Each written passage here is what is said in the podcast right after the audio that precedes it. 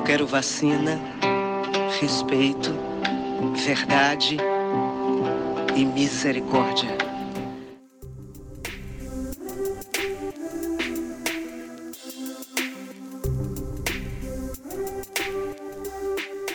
Olá, tá começando mais um programa Saúde e Diversidade, podcast de saúde para as pessoas LGBT. Esse programa foi gravado no dia 18 de fevereiro de 2021. Os nossos programas vão ao ar toda segunda-feira nos tocadores de podcast e na Rádio USP todas as quartas-feiras. Por falar nisso, um beijo pro pessoal da Rádio USP pessoal super querido que nos acolhe, nos recebe, nos abriga no site deles. Um beijo também para o pessoal dos podcasters LGBT que nos cedeu gentilmente o selo deles e a partir de agora nós somos integrantes do grupo de podcasts LGBT, como você pode ver no nosso selo dos tocadores e no nosso Insta.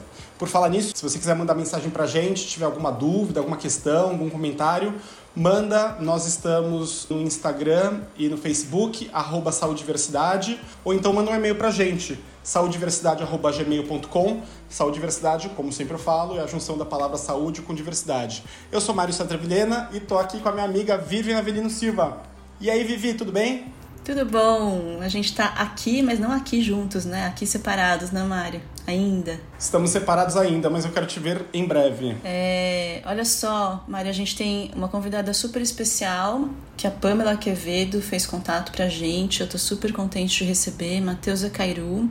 Matheusa tem 22 anos, ela é indígena wapichana, mulher não binária, Miss Trans Roraima, estudante de ciências biológicas, diretora de diversidade étnica do DCE, membro do Levante Popular da Juventude, atriz, escritora, youtuber amadora e, além disso, está em transição vegana agora e ela é mãe de dois bichinhos de estimação, Afrodite e Eros. Vou querer saber mais sobre Afrodite e Eros. Muito bem-vinda, Cairu. Olá, gente, tudo bom? Toda reverência, Cairu, bem-vinda ao nosso programa. Gente, que vocês não conseguem ver, mas ela tem um sorriso muito largão, assim. É, ela e Vivi, assim, sorrisos encantadores. Olha só, que bom receber você, Cairo. E aí, como sempre, eu queria pedir para você começar se apresentando, contando um pouco sobre você, sobre sua trajetória, né? Então, algumas coisas que eu queria que você contasse pra gente. O que é ser indígena para você? O que é ser indígena no Brasil e em Roraima e como que é ser LGBT e indígena. Então, olá a todos que estão escutando. Queria já de primeiro agradecer pelo convite, pelo espaço de fala, né? E eu sou indígena LGBT e bem, não tem sido assim um processo tão fácil assim de construção, sabe? Construção de ser, construção de si mesma, principalmente porque tudo isso que estou me deparando agora antes era considerado errado, era considerado feio, era considerado vergonhoso. Então, quando eu me entreguei dessas estigmas, dessas coisas religiosas, sabe? Eu acabei levando uma palavra que define bastante isso que é orgulho. Bem, e eu gosto muito dessa palavra possibilidade, que ela me traz um conforto, mas também um conforto muito grande. Porque quando se pensa em um corpo indígena LGBT, eu imagino quanto podemos existir dentro de diversas possibilidades. E principalmente quando me deparo com lugares onde, onde o meu corpo não é aceito, é aí que eu gosto de quebrar essas barreiras, de ocupar esses lugares mesmo e sem pedir permissão. Para mim, estar nesse corpo indígena LGBT é isso, é ocupação e também conhecimento. Bem, esse processo de autoconhecimento, como eu falei para vocês, ele não é tão fácil assim, porque vem carregando todo uma ideia de preconceito, sabe? De tudo isso que, que um ser humano indígena e LGBT vem trazendo. Eu, quando era criança, por exemplo, o fato de ser indígena, as pessoas em que eu morava faziam com que eu me sentisse vergonha de ser indígena, sabe? E eu lembro que já chorei muito, eu chorei horrores por ser assim. E quanto à minha identidade, no caso LGBT, já era outro conflito também, porque as pessoas que moravam comigo é, eram evangélicas, de, de militar também, sabe? Então, eram conflitos muito grandes em que eu, a partir do momento em que me tornei maior de idade, tive a oportunidade de ter a minha vida nas minhas próprias mãos, eu mudei de lugar, fui embora e agora vendo aqui, não seguindo a onda do vento, sabe? Não como barco à deriva, mas tentando fazer esse meu próprio caminho, a minha própria história de vida. É isso.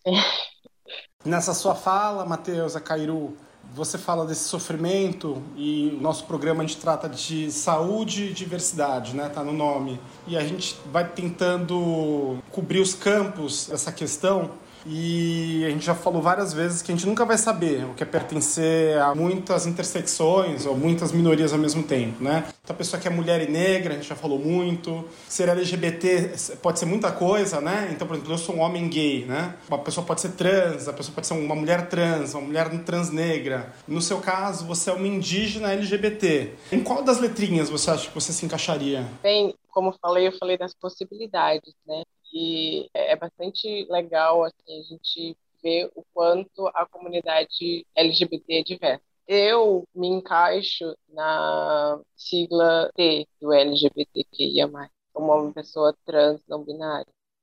Legal. Cairo, obrigada por compartilhar um pouco da sua história, do seu sentimento. E eu achei interessante que você fala de ocupar um espaço, né? Que isso conversa também com a luta dos povos indígenas de ocupar um território, né? Eu acho que todos nós na luta LGBT também queremos ocupar um espaço e ter esse reconhecimento também, né? Meninas, eu gostaria de fazer aqui uma pausa e uma homenagem aos povos indígenas do Brasil e da América Latina, mas mais especificamente aos índios da etnia Juma.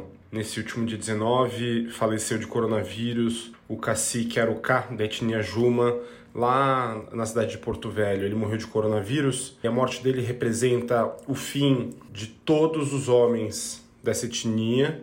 E agora essa etnia conta com apenas quatro representantes mulheres. Isso é muito, isso é muito grave, isso é muito drástico. A etnia Juma, no, em 1950, ela tinha mais ou menos 15 mil pessoas depois, por conta da pressão e da movimentação da mineração e de madeireiros de seringueiros, eles foram sendo reduzidos por conta de conflitos armados e por conta da maior batalha que os povos indígenas travam desde que o homem branco chegou aqui, que é a guerra biológica. Essa guerra que a gente vive agora. Por isso que isso é tão simbólico para todos nós. Quando morre uma etnia inteira, assim como aquela história Olha só como nós somos, né? A história que a gente mais conhece é a do último dos moicanos. Esse último dos moicanos que morre, ele leva com ele toda a história de um povo, todo modo de compreender e de traduzir a natureza que vem através de gerações e toda uma cosmovisão. E isso é uma riqueza inestimável, é um tesouro, mas mais do que um tesouro a ser investigado, é uma pessoa que morreu e poderia não ter morrido, assim como milhares de brasileiros que acabam morrendo por conta de um problema que a gente tem de saúde pública e por conta de um problema que a gente tem cultural de não compreensão do que são os povos indígenas e do modo que a gente se relaciona com eles, marginalizando esse povo, jogando eles para a floresta. E se eles saírem da floresta, vocês não são daqui, vocês não são da floresta, vocês não estão em nenhum lugar. Então toda reverência ao povo Juma, toda reverência a esse homem, Arucá, cacique, grande líder e que conseguiu, mesmo no fim da sua etnia, da sua cultura, garantir pelo menos medidas para que essa cultura não se extinga, se juntando e se aliando a outras etnias e a outras tribos locais. E eu estou falando isso, faço questão de falar isso, porque você que está ouvindo a gente, se você se interessa por essa causa, pela causa indígena, ou se você se sensibiliza por isso, você tem o que fazer. Primeiro, você tem que estudar e entender o que é ser índio, que é o que a gente está fazendo aqui um pouquinho hoje, mas tem que ir além. Segundo, você pode ler notícias, se engajar e militar. Existem diversas ONGs e aqui eu faço referência ao Instituto Socioambiental, o ISA, que tem um trabalho de relevância nacional de proteção ao meio ambiente e às populações indígenas. Faço referência também aos povos indígenas urbanos, povos indígenas que normalmente são expulsos de sua terra por conflitos normalmente armados contra garimpeiros, madeireiros ou fazendeiros locais e acabam indo para cidades e quando você vai para cidade sem dinheiro, que, para onde você vai? Para favela? Minha homenagem também ao guerreiro que, infelizmente, falou. O corpo indígena, acredito, esteja de bastante resistência, somente num espaço de conflito entre, muitas vezes, cidade e comunidade, por exemplo. O corpo indígena também é floresta, o corpo indígena é construção, E, bem, você falou da questão de Covid, eu queria só dizer também para as pessoas que estão escutando que foi aberto aqui no estado uma PL, a PL 201, que libera o garimpo em terras daquele estado, inclusive com o uso de mercúrio, né? Nós, indígenas, aqui estamos nessa resistência aí e esperamos ser ouvidos, nossos gritos, esperamos que sejamos ouvidos e que o governador, Antônio Denário, daqui estado, então, pelo menos vergonha na cara e pare de interesses pessoais do governo, porque não foi para isso que ele foi eleito. Para quem não, não souber o que a Cairu está falando, é porque existe o governo do estado de Roraima aprovou uma lei que autoriza o garimpo em terras estaduais, em reservas que pertencem ao estado de Roraima, e que afetam diretamente terras indígenas, porque nessas terras, nessas terras muitas vezes ficam cabeceiras de nascentes de rio, né? E aí os mineradores eles são autorizados a usar mercúrio. O mercúrio ele não se dissipa na natureza, né? Ele fica nas, nas águas, nos peixes e a água acaba contaminando o leito dos rios, as águas e os peixes chegam até as terras indígenas, embora não haja autorização ainda para se minerar na terra indígena ou utilizar mercúrio na terra indígena, o mercúrio utilizado nessas terras pode afetar as terras indígenas. Então essas comunidades estão realmente sob grande risco e esse projeto de lei, que sob o olhar de diversos juristas é, é inconstitucional, pode afetar a vida dessas pessoas. É uma questão de, de muito risco. Mas voltando a essa questão de ser indígena, né, Cairu? A gente pode pensar, e, e para quem não é indígena, para quem é da cidade, assim, é, pode ser muito confuso esse conceito, né? Então a gente pensa muito no índio como essas comunidades que estão lá no, em, reservas circunscritas, no meio do mato, e que são índios mesmo, né? Ou índios isolados que recusam, que não têm ainda o contato com as cidades, etc. Mas existe um conceito indígena, e que é um conceito indígena pouco abordado e pouco falado, e que são índios que existem, são pessoas que estão aí e que são invisibilizadas, é, que são povos indígenas que vivem nas cidades é, não vivem em terras no meio da floresta, não, não, usam tanguinha, né? Como a gente pensa aquele índio de 1500. E assim como nós não somos os portugueses de 1500, porque nem somos portugueses, somos brasileiros, que foi construído, os povos indígenas que vivem nas cidades também não são mais indígenas como aqueles indígenas de 1500. Mas são povos indígenas. E aí, eu acho que é importante a gente tentar explorar um pouco mais esse conceito de como é ser, por exemplo, um indígena em Roraima, que não é mais assim, indígena da floresta, mas ainda é ser indígena. É importante também pensarmos que não somos criaturas folclóricas, né? Tipo, não somos como a cultura popular de que, por exemplo, no dia do índio, aí todo mundo fantasia, pinta cara, uma peninha na cabeça e fica rodando. Não é bem assim para esse lado, assim, sabe? E, bem, muitas vezes vai de muitas histórias que se passam dependendo de etnia, dependendo de pessoa também. Porque, por exemplo, às vezes tem indígenas que vêm para a cidade, por exemplo, cursar a universidade e ter acesso a essa educação e voltar para defender interesses do próprio povo, sabe? Outras vezes, por exemplo, existem, como uma amiga minha falou, que a tataravó dela, ela foi sequestrada por um, um branco para poder trabalhar para ele. Então, vai de muitas perspectivas assim, mas mesmo nessa visão territorial de cidade, a identidade indígena não se perde ou muitas vezes ela é bastante já atacada. Existe muito apagamento de cultura indígena, principalmente quando vem para a cidade, sabe? Aí fala que, tipo, ah, tá usando internet, assim como eu estou falando com vocês agora. Tá usando internet, ou usa carro, ou não sei, gente, não mora numa casa de palha ou usa roupas, ah, deixou de ser indígena. Não é bem assim. E também vem as questões identitárias, por exemplo, o fato de você ser indígena e LGBT, né? Aí quando se vê, tipo, ah, como assim você é indígena e é, é gay? Como você é indígena e é trans? lésbica, como assim, sabe? Existe essa negação de muitas pessoas quanto aos corpos indígenas LGBT. E é por isso que é muito importante nós, como corpos que nos entendemos dessa maneira, indígenas e LGBTs, a gente fale isso, discuta sobre isso e que seja a nossa identidade mesmo, sabe? Não seja algo que fica escondido ali. Vem tiro de todo lado, né, Cairu? Cairu, como é que é a sua experiência de identificação não binária? Conta pra gente, porque realmente deve ter sido um processo difícil, tanto internamente quanto dentro do contexto aí de amigos, parentes, em que você está inserida. A minha identificação não binária, ela veio por conhecimento mesmo, sabe? Foi por busca, porque, assim, desde quando eu era criança, não existia essa palavra tipo, ah, gay, LGBT, trans, sabe?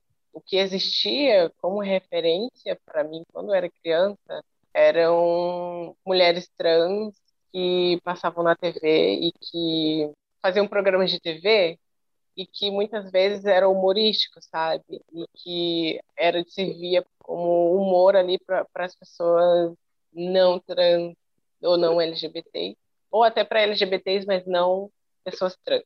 Ou então o que se falava era que pessoas travestis, por exemplo, eram somente, no caso, aquelas mulheres que ficam na rua, que fazem programa, e que eram homens que se vestiam de mulher, sabe? O, o conhecimento que se passava era muito raso, não era um conhecimento de fato. E, e, só, e só crescendo e, e, e tentando entender, tentando buscar saber o que é que eu passei a me identificar com pautas em que eu me vi nela, sabe? E uma dessas pautas foi a não binariedade, uhum. que, é, que é o. A não binariedade é um guarda-chuva, sabe? Ela abraça bastante identidades. Eu falando, eu posso até esquecer de algumas identidades, mas, por exemplo, existem pessoas agêneras, pessoas bigêneras, gêneras, existem diversas possi possibilidades de identidades em que foge bastante da binariedade. Então, eu acabei me identificando com ela e falei, não, é isso que eu sou e, e estou bastante feliz e me sinto bastante contemplada com essa identidade. Mas o processo é difícil, né, Cairo? Assim como você está contando que você não conhecia, as pessoas reagem com muito estranhamento, né? E aí soma-se o fato de que, como você é indígena, você não pode ser duas coisas, você não pode. É apagado, né? A possibilidade de você ter uma identidade de gênero se você tem uma identidade indígena, né?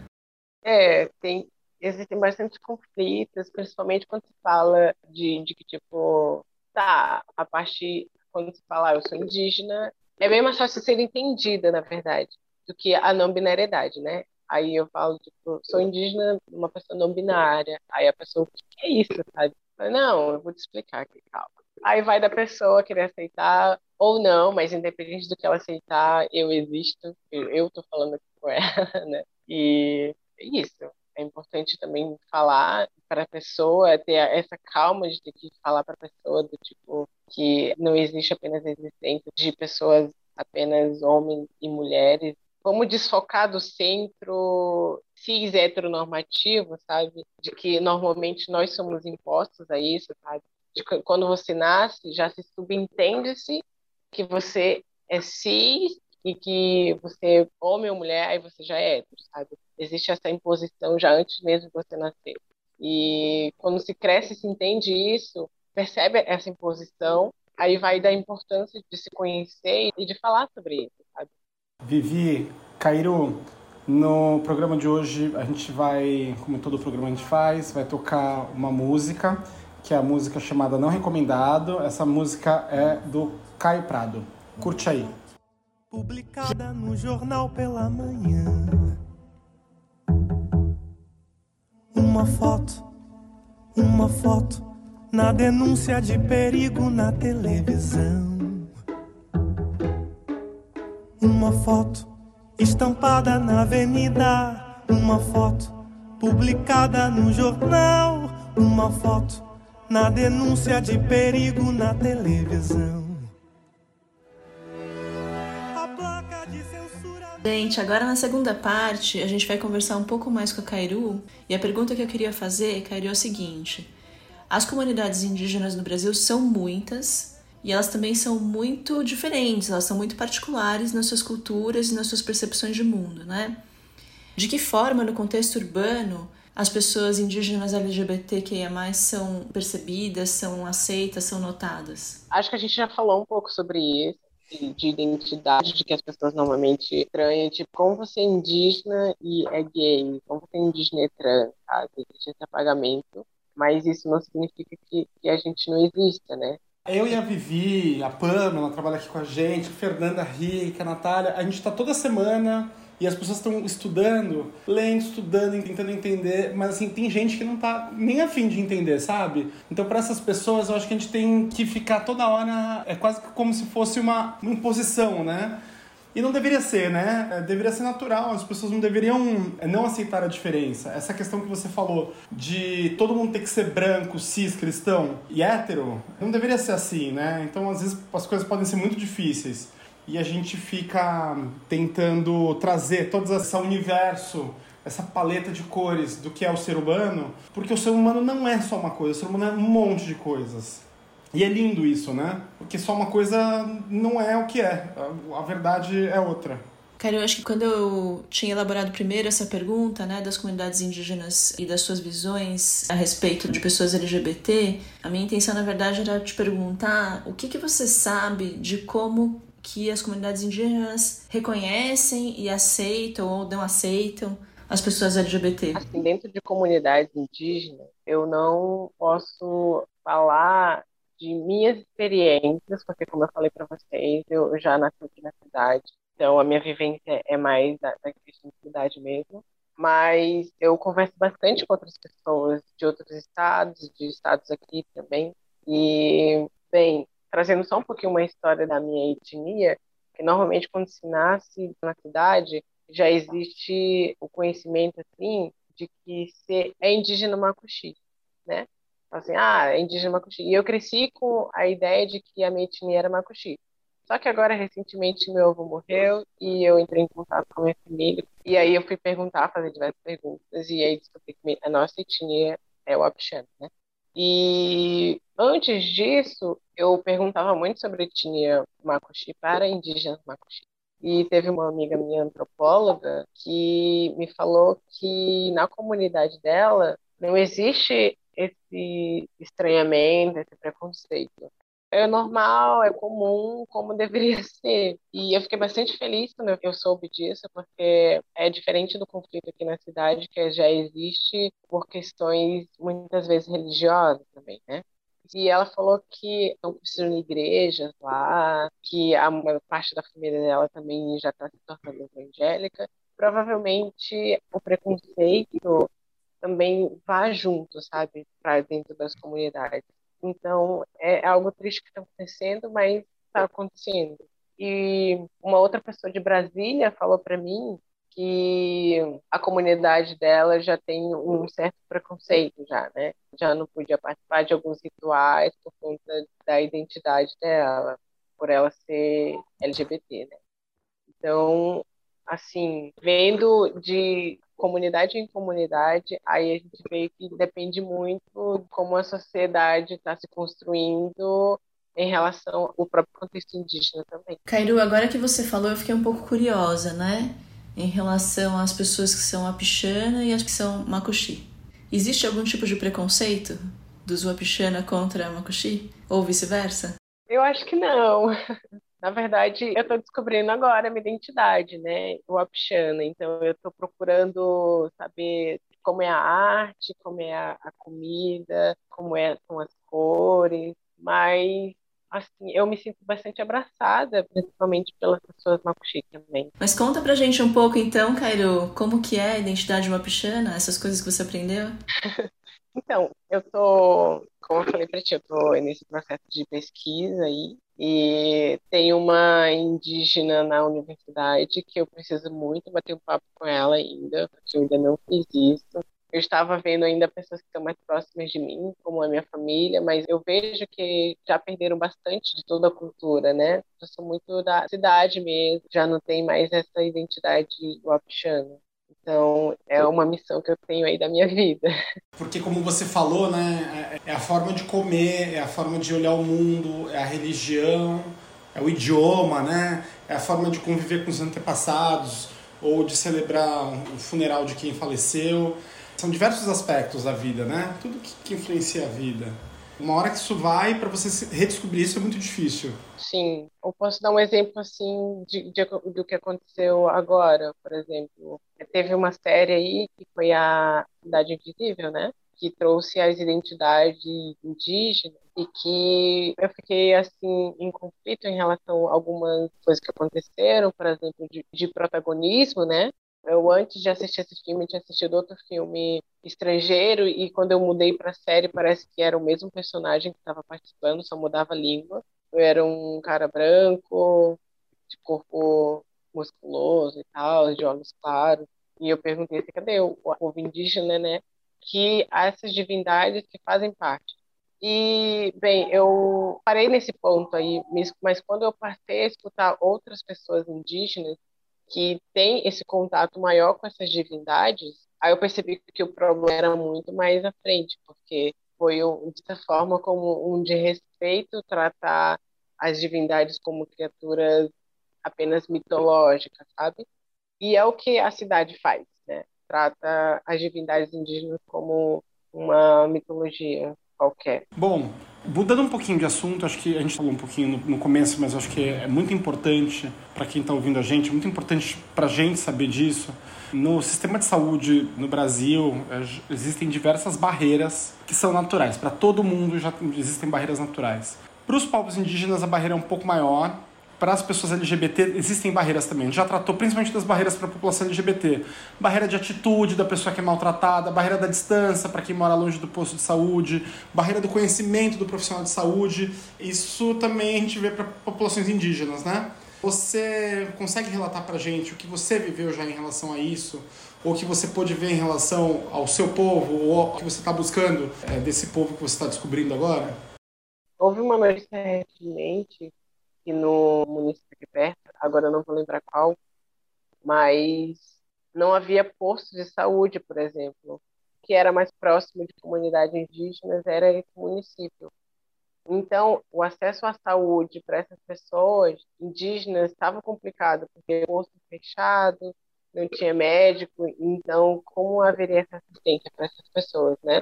Já no contexto já de questões LGBT, é, eu acredito que seja bastante importante, assim, todas as pessoas que trabalham com essas questões de, de saúde, que tenham, que passem por esse conhecimento de pautas LGBT. Em questões LGBT, eu posso falar de uma experiência que eu tive em relação à questão da hormonização. Super importante. Pode falar se você conhece algum caso de alguma amiga sua ou que você tenha vivido também, ou que uma coisa que você pense sobre esse tema. Eu estava ali, quando antes da pandemia, inclusive, acredito. Mas foi antes de começar a pandemia, antes de surgir o vírus, sabe? Eu fui na UBS e falei sobre a minha. Eu estava muito desconfiada, sabe? Eu não sabia como as pessoas iriam, iriam me receber e tal. E aí eu. E aí, meu nome também não tá ainda. Meu nome ainda não tá na minha identidade porque eu achei ainda uma questão muito burocrática, então usei minha, meus documentos ali que estão. E a minha chamada do meu nome, tipo. e eu falei, gente, essa não sou eu, mas acredito que estejam me chamando, porque estão olhando para mim, então eu vou lá. E aí eu fui lá e vi que o processo não era fácil, porque eu tive que passar por várias outras coisas que acabaram me pensando assim, do tipo, hum, talvez vale a pena passar por tudo isso ou por essas questões todas burocráticas, para eu me sentir bem mesmo. E aí, na hora de atender, por exemplo, o médico que me atendeu não, não tava, não sei porquê, mas não estava numa sala reservada, tinha muitas pessoas ali. E aí ele conversando comigo e eu sentindo meio que constrangimento, né, por causa da situação de, tipo, eu estar conversando algo bem particular meu e tem outras pessoas ali sentadas ouvindo a mesma coisa, falando. Então, esses processos devem ser barrados quando se trata em questão de saúde LGBT, porque a gente acaba se deparando com esses problemas e, em vez de prosseguir, a gente acaba desistindo, né? Olha que coisa importante, né? Você persistiu? não, não. Primeiro porque começou a pandemia e aí eu, eu não, não saí mais assim, para postos de saúde. Eu estou saindo para trabalhar mesmo. Então, entrar para esse processo ter que ficar passando por isso de novo, não é algo que eu quero mais, decidi fazer minha transição não hormonal. E é isso, é, eu não resolvi não continuar, mas a partir do momento em que der, eu vou mudar o meu nome. Olha que coisa importante, né? A gente já falou disso tantas vezes, em tantos episódios, né, Mário? E, e é um relato recentíssimo da Cairu, em que o nome social não é respeitado e inúmeras barreiras para o atendimento humanizado são desrespeitadas, são colocadas, né? para esse processo e acabam impedindo uma pessoa que já está bem resolvida e, e, feliz com a identidade que reconhece, acaba enfrentando esses problemas, né? A gente nunca vai conseguir viver isso, sabe? Por mais que a gente tente, porque tem a questão que pega, Cairo, que me pega assim, que eu imagino, só consigo imaginar que é aquela coisa que pega no coração e tem a coisa que, que, além do coração, aquela coisa do perrengue, sabe? Você vai lá, isso que você fala, um montão de gente, puta vergonha lá, puta zona no, no posto de saúde. Eu acho que é um constrangimento para o sistema de saúde nacional, muito mais do que para a pessoa. E a gente tem que lutar, a nossa missão é fazer esse sistema de saúde, o SUS, ficar mais humano. Porque o, o tem, quem tem que ser tratado é a pessoa humana, né? Sim, tipo, apesar né, desse todo o processo, existiram pessoas que conseguiram passar por tudo isso, e hoje tem o nome que se identifica está ali nessa identidade, tá, já conseguiram fazer cirurgias, né? já conseguiram fazer essa transição toda e já sentem como elas mesmas querem sentir. E, bem, acredito que, apesar dessa problemática, é uma coisa que, que deve sim, ser abraçada, né? que deve ser defendida. E quando a gente está, por exemplo, tem pelo menos essa oportunidade de conseguir passar por isso, existem já outros desmontes por ali que a gente tem que barrar, segurar e contra, sabe? Planos governamentais que a gente tem que estar bastante na, nas nossas pautas também e que trazendo de novo para identidades indígena LGBT, acredito que abrange muito, muito o universo político também, sabe? Esse corpo político agarra muito, muitas pautas que devem ser defendidas. Então, Cairu, a gente está ouvindo essa música aqui hoje, do Caio Prado. Não recomendado à sociedade, a tarja de conforto no meu corpo diz não recomendado à sociedade. A placa de censura no meu rosto diz: não recomendado à sociedade. A tarja de conforto no meu corpo diz: não recomendado à sociedade. Se você tiver alguma dúvida, quiser conversar com a gente, quiser fazer críticas, sugestões, mandar mensagens carinhosas, que é o que a gente mais gosta, manda mensagem pro saudiversidade.com ou então manda para as nossas redes sociais, arroba saudiversidade, fala com a gente que a gente gosta. Vai lá, Vivi! Cairo, agora no finalzinho eu queria conversar contigo e ouvir como é que tem sido a sua experiência na universidade como pessoa indígena e trans. Será que as pessoas lá na universidade também têm lacunas de conhecimento, tanto no que diz respeito a ser LGBTQIA+, a, ou a ser indígena? E também como é que são as suas experiências dentro da sala de aula, na sua interação com colegas e com professores? Bem, acredito que a universidade, pelo menos aqui eu estou estudando, a Universidade Federal de Roraima, ela abraça bastante pautas indígenas. Inclusive, a gente tem um bloco exclusivo para cursos voltado para questões indígenas, que é o Insiquirani, que foi criado com, justamente com por insistência de professores indígenas para que houvesse esse encaminhamento, sabe? Então é algo assim bastante plausível que a gente vê que existe dentro da universidade. E existe o vestibular indígena também, em que em que dá, um, dá esse maior acesso a nós indígenas à universidade. O meu processo de entrar na universidade não foi por esse vestibular indígena, foi pelo vestibular da universidade mesmo, tem anualmente. E, e, no meu bloco eu vi que existem bastante pessoas que também são indígenas, né? Então eu comecei a amigar muito assim, com elas, comecei a vem para o meu círculo, por favor, porque eu sei. e eu acabei descobrindo que são pessoas LGBT também, né? Então, eu me sinto bastante abraçada. E em questão do meu nome social, eu nunca pedi essa permissão, sabe? Tipo, professor, por favor, use esse meu nome. Não, eu não chegava assim Eu acredito que eu seja uma pessoa um pouco bruta até, mas eu acho que seja uma coisa necessária, sabe? Essa capa que me protege, ela é necessária, porque eu cheguei e falei, olha, meu nome é esse e eu quero que você me chame assim agora. E os professores respeitaram essa parte. A universidade também tem um lei interna da universidade, assim, que garante também direito aos alunos de usarem o banheiro que quiserem, e essa questão de nome social também. Então, caso houvesse algum conflito com o meu nome, com certeza eu iria denunciar ou fazer algum barraco. Mas o que você está falando é uma coisa muito importante, né? Porque é uma coisa dá até esperança no nosso coração, porque a gente tem visto a educação brasileira sendo sucateada e os direitos conquistados, as minorias jogados no lixo. A gente tem retroagido na conquista desses direitos. E aí você traz um relato para gente que mostra que ainda há esperança. Uma universidade federal com vestibular específico indígena e aí você fala que existe todo um contexto onde a faculdade ela abraça as diferenças. Tem banheiro que é friendly, o banheiro é acessível para todo mundo, todo mundo quiser fazer xixi, cocô, escovar o dente, se olhar no espelho, pode ir em qualquer banheiro que é seguro, a pessoa não vai sofrer violência. Inclusive as pessoas não binárias, né, a pessoa que não é cisgênero, não é, é menino vestido de menino, mulher vestido de mulher. E ainda existe uma proposta de estudo para as questões das populações indígenas é um lugar aparentemente democrático e saudável. Outro relato aqui que acredito seja bastante importante é teve um aluno da Universidade Estadual de Roraima, que é o Luiz ele disse que ele fez uma matéria para o jornal que é preciso ter coragem, né?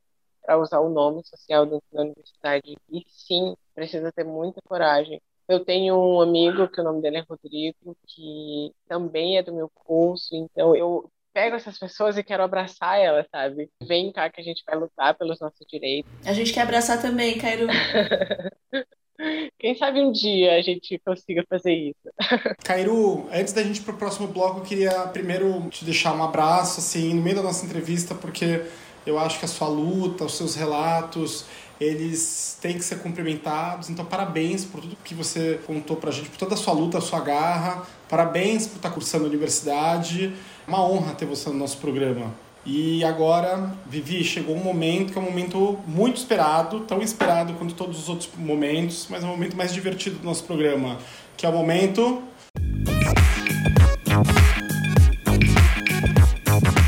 Cultura Transviada, no momento cultural do nosso programa. Nesse momento, a gente traz um, uma dica cultural. Toda semana aí, Vivi, nosso convidado de honra, como sempre, é o primeiro a trazer a dica.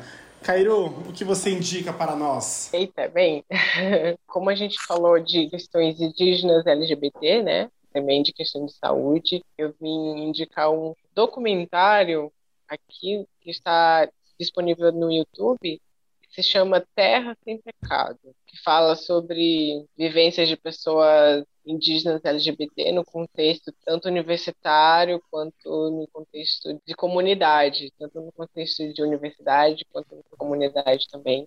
Então, é um documentário que trouxe alguns frutos também. Ele é do diretor Marcelo, esse documentário trouxe fruto para mim uma vez, que ele abriu um espaço numa confederação em que eu precisei de espaço para morar. Eu estava sem lugar para morar, sem lugar para ir. E a diretoria acabou abrindo um espaço para indígenas LGBT e eu fui a primeira pessoa a inaugurar esse espaço.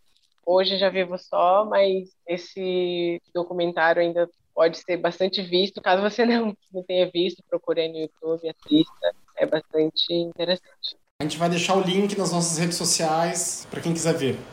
Vivi? Adorei a dica da Cairu, obrigada, viu, Cairu? Eu também vou indicar um documentário. O documentário se chama Índio Cidadão e ele é um índio cidadão com interrogação no final, questionando realmente se o índio é cidadão, né? Esse é um filme, também um documentário que fala um pouco sobre a história da luta dos povos indígenas por direitos constitucionais. Ele é um documentário longo, tem um pouco mais de 50 minutos mas ela é uma excelente primeira aula a respeito dessa história, dessa luta. Aprendi muito quando eu assisti. Ele foi dirigido pelo Rodrigo Arajejo, que é uma pessoa encantadora que eu tive o prazer de conhecer. Ele trabalha com a ONG IEPE, com a qual eu fui para a terra indígena Wayampi em julho do ano passado, a convite do IEPE e também da minha amiga Mariana Maleronca Ferrum. Super recomendo o documentário. E você, Mário? Lindo.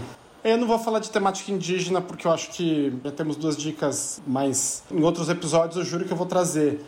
Também não vou restar poesia, embora eu pudesse recitar um trecho do livro. Esse livro foi uma sugestão da Pamela para mim, ela pediu para eu trazer, e eu aceitei imediatamente, já recitando trechos do livro, que é O Grande Sertão Veredas, do João Guimarães Rosa, clássico da literatura. É um livro muito difícil para quem nunca leu. A gente se sente meio obrigado, mas tem gente que acaba não lendo por preguiça, porque é difícil. Nesse livro, o João Guimarães Rosa ele acaba inventando muita palavra, né? Que vai deixando o livro pesado de ler, né? Ele se passa no sertão, lá no Nordeste, e é a história de Riobaldo de Adorim, né? O fato é que Diadorim é, se veste como homem durante o romance inteiro e nas últimas páginas a gente vai descobrindo que, na verdade, o Diadorim é uma mulher. Então, o Sertão acaba masculinizando esse personagem e o Riobaldo acaba se apaixonando por Diadorim. Então, é um romance entre Riobaldo e Diadorim, dois homens, e que no final do livro descobrimos que esse homem era uma mulher e há um conflito por conta disso. É um romance. Manuel Bandeira, ele escreve para o João Guimarães Rosa, ele fala sobre essa questão desse romance que ele é um romance homoafetivo, mas não é ao mesmo tempo, né? E de toda essa questão desse romance. E ele fala que ele gostaria, no final das contas, que Adorim fosse um homem, não uma mulher, porque daí seria um romance homoafetivo de fato. Ele não está explícito, ele está nas entrelinhas, mas dá para perceber, é, que quem lê percebe. E eu acho que deve ser citado por ser um clássico da literatura brasileira. Então essa foi minha dica. Entendi. Eu posso fazer outra indicação, Dani? Pode, lógico. Lógico.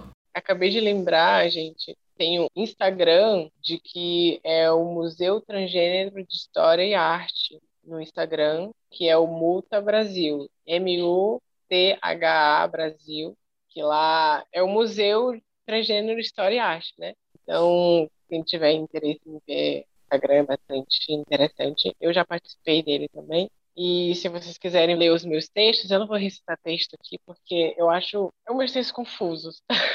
Mas meus textos estão lá na internet, é só pesquisar Matheus Cairu, wordpress.com, que vai encontrar. É só colocar no Google o que acha. E redes sociais? Pode achar também? Sim, tá, tá. O meu Instagram é Matheus Cairu, ainda não mudei ainda, mas vou. É porque tem muita rede social nesse mundo, mas Matheus Cairu com H e podem me encontrar lá. Inclusive tem meu número na tela, assim, caso queiram falar comigo por lá. Acredito que foi assim que conseguiram falar comigo também. tá bastante acessível. Super obrigada, viu, Cairo? Adorei falar com você. Cairo, mais uma vez, muito obrigado. Mais uma vez, parabéns por toda a sua militância, toda a sua história, todo o seu trabalho. E depois eu quero saber, quando você conhecer mais sobre a história do seu povo, mais detalhes das suas raízes. Quero fazer os créditos aqui para quem ajuda a gente no podcast. Então, Pamela Quevedo, Natália Breda e Fernanda Rick, que ajudam a gente na produção do podcast. Fábio Escaleira, Bruna Pousada, que nos ajudam com a comunicação. Amanda Saori, que é nossa editora de som. Rádio USP, que ajuda a gente a divulgar o podcast todas as quartas-feiras. E a Castro Burger, que faz o melhor hambúrguer de São Paulo. É, tchau, gente! Tchau, Caio, obrigada. Beijo.